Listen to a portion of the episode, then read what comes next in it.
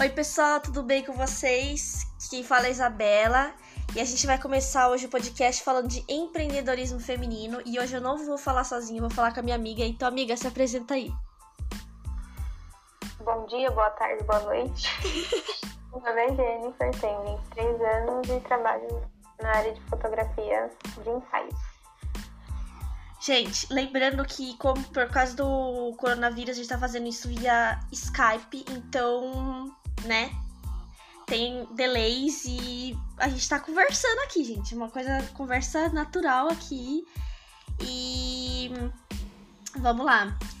Gente, eu sempre começo falando das minhas músicas, da música da semana. Só que assim, eu não tenho nenhuma música da semana.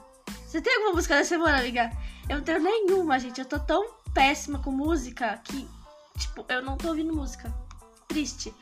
Mas qualquer coisa vocês me seguem no Spotify e daí lá tem a minha playlist. Qualquer coisa vocês vão pra lá. É, amiga, você é uma empreendedora. Você teve alguma dificuldade quando você começou a ser empreendedora? Nossa, eu tenho até hoje. Porque assim. É, pode falar. É muito difícil. Muito difícil. Eu, assim, eu tenho muita dificuldade. Eu não sou, assim, uma empreendedora real, porque eu faço só coisas pela, pela internet, mas não deixa de ser um, uma, um empreendedorismo, né? Já tive algumas, algumas lojas aí que eu trabalho e eu vejo como é difícil. Mas eu acho que, assim, é, é muito difícil pra gente empreender, né, hoje em dia. Hoje em dia não, acho que sempre foi. Não sei.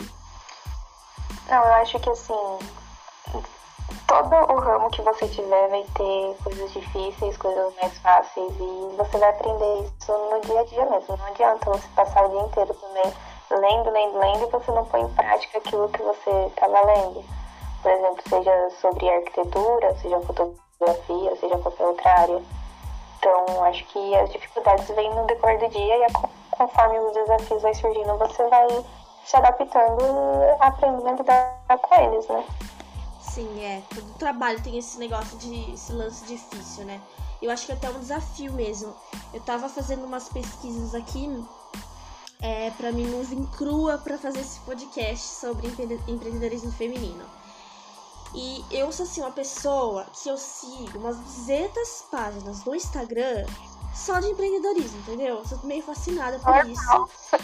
Eu acho assim, cara, eu fico, nossa, que legal, que legal, eu tenho que aprender, eu tenho que aprender. E às vezes eu tenho até um negócio que tem que dar uma pausa, porque eu não consigo, eu sou aquela pessoa agitada. Então eu quero saber de tudo. E é, é, é, eu acho assim, né? Às vezes tem que ter aquela, aquela pausa que eu não consigo ter. É, eu acho que é muito necessário a gente parar um pouco, respirar e absorver. Porque às vezes a gente adquire tanta informação, tanta informação, e a gente, tipo, não sabe nem o que fazer com essa informação. Então é, tem que é real, real. respirar e falar, tá, vamos começar. É real, real. Vamos por aí. Eu. Vamos lá. Eu vou falar, gente, o que, que é empreendedorismo pra, é, pra, pra todo mundo ficar aqui. Empreendedorismo é a criação de novos negócios ou mudanças de empresas já existentes mas com o papel de inovar alguma coisa ou criar alguma coisa, tá? O empreendedorismo feminino, olha como eu pesquisei, amiga, pesquisei para vocês. Ah, vamos lá. O, ó, momento cultura aqui, gente. O, o, empreendedorismo feminino começou, assim, a gente pode falar começou de fato lá nas segundas, nas guerras mundiais, enquanto os homens tinham que fazer a luta, né, ali, né, guerrear, vamos dizer assim, as mulheres tinham o papel de cuidar de casa e de manter a economia e manter a, a economia da cidade, a, o andamento da cidade, porque não, vive, não se vive só de guerra, né? E aí começou o empreendedorismo feminino, a gente pode falar isso assim, que é o começo, é o ponto de partida da, do empreendedorismo feminino. Hoje, tem, segundo a pesquisa do Sebrae, tem 45% do empreendedorismo é feito por mulheres. Sabia disso, amiga? Não sabia. Não, é, não então. sabia. Gente, eu imaginava até menos, é, então. acredita? Então, isso me surpreendeu.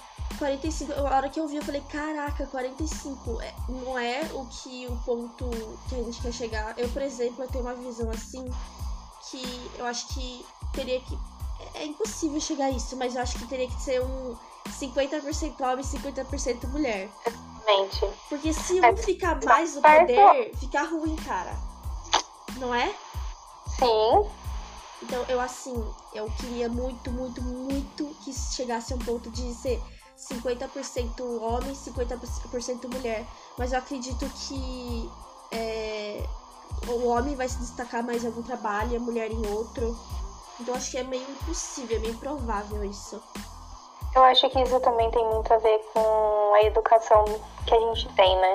É. Desde, desde pequeno a gente escuta que o pai vai sair para trabalhar, o pai vai fazer isso, o pai vai fazer aquilo e a mãe vai ficar em casa cuidando da casa dos filhos. É. A, gente nunca, a gente nunca escuta, tipo, hoje em dia às vezes pode até ser um pouco diferente, porque muita coisa mudou. Mas a gente é muito difícil escutar, tipo, ah, a sua mãe vai sair para trabalhar, a sua mãe vai sair para abrir um negócio hoje. É muito difícil a gente ouvir isso. A gente tem uma margem assim de que o homem começa as coisas, né? É. é, é eu até vi um, um um filme esses tempos e eu achei muito interessante. Que eu tava pesquisando sobre empreendedorismo e daí apareceu um filme que eu já tinha assistido há muito tempo, só que eu, hoje eu tô enxergando ele com outros olhos e eu achei muito legal. Que é, é um Anne Hathaway. Eu vou tentar lembrar aqui. E ela, eu acho que é um negócio, ah, eu não lembro como que chama agora. E ela trabalha e o marido cuida dos filhos. E quando eu vi isso, eu falei, caraca! Acho que foi em 2006, 2016 que saiu esse filme. E eu falei, nossa, que incrível! É, o homem ficar em casa, cuidando dos filhos, cuidando da. da... Até uma hora ela fala pra ele como ele tem que. Como ele vai lavar roupa. E eu falei, cara, que incrível, né? Porque se você falar um tempo isso pro, pros nossos avós até, que isso ia acontecer, essa mudança, acho que eles iam rir da nossa cara. Exatamente. Porque Sim. mulher desde sempre foi criada para cuidar dos filhos, tanto é que os brinquedos das mulheres sempre são fogão, pratinho e filho. Não tem um, um algo a mais, tipo, é, por exemplo, um negócio, um estetoscópio para você ser médica ou para você fazer outras coisas. É sempre pratinho, copinho, cuidar de filho, dar mamar. E e às vezes até mesmo quando a gente vê uma mulher que ela faz algum serviço ou, ou tem alguma empresa que é voltado mais pro masculino, né? É. Mais pro homem, você fica, nossa, mas a mulher faz isso, tipo, a é. mulher dirige um caminhão. É, nossa, exatamente. que estranho.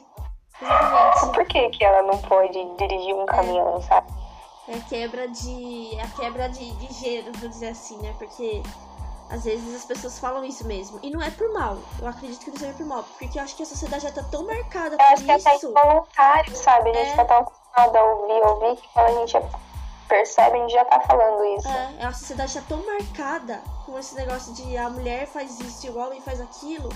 Que às vezes quando você se depara com o homem fazendo outra coisa e a mulher fazendo outra coisa que era pro homem fazer, você fica. Ah, meu Deus do céu, como assim estão fazendo isso? É, é bem complicado. É, eu queria muito que mudasse, eu quero muito. Eu acho que vai mudar muito, mas é difícil. É difícil.